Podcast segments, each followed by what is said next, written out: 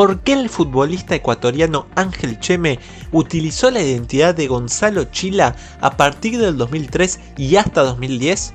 Istoporte te cuenta la historia de su plantación de identidad en el fútbol ecuatoriano. Cheme nació en Ecuador el 19 de noviembre de 1981. En 2003, Cheme y Chila, supuestamente amigos, llegaron a probarse a la sub-20 del club Aucas. Los dos fueron llevados desde Quito por un tío de Chila, conocido como el viejo Enrique.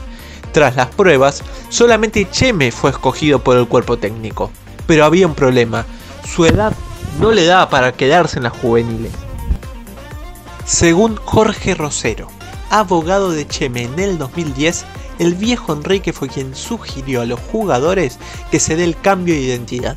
Y Chila, quien nació el 9 de diciembre de 1984, habría aceptado ceder su nombre. Además, aseguró que Cheme empezó a ser extorsionado y realizó pagos a la familia de Chila a cambio de silencio.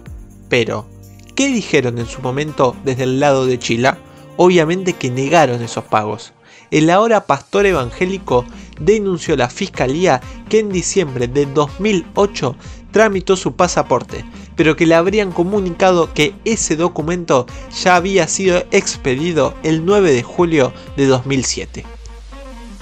Cheme jugó suplantando la identidad de Chila en Aucas, Talleres, Olmedo y Liga de Quito, cuatro clubes de Ecuador. En Liga de Quito logró tres títulos internacionales, Recopa Sudamericana 2009 y 2010 y la Copa Sudamericana en 2009. La verdad salta a la luz cuando estaba en Liga de Quito en el 2010 y recibe dos años de suspensión.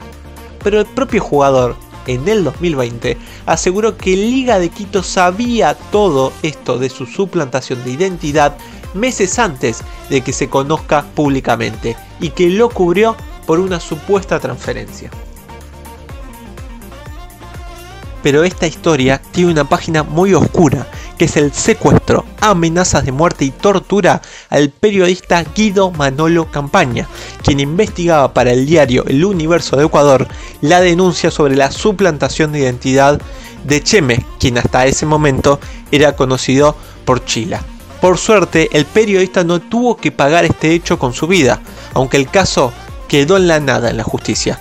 Igualmente todo esto sirvió para que la verdad del engaño salga a la luz.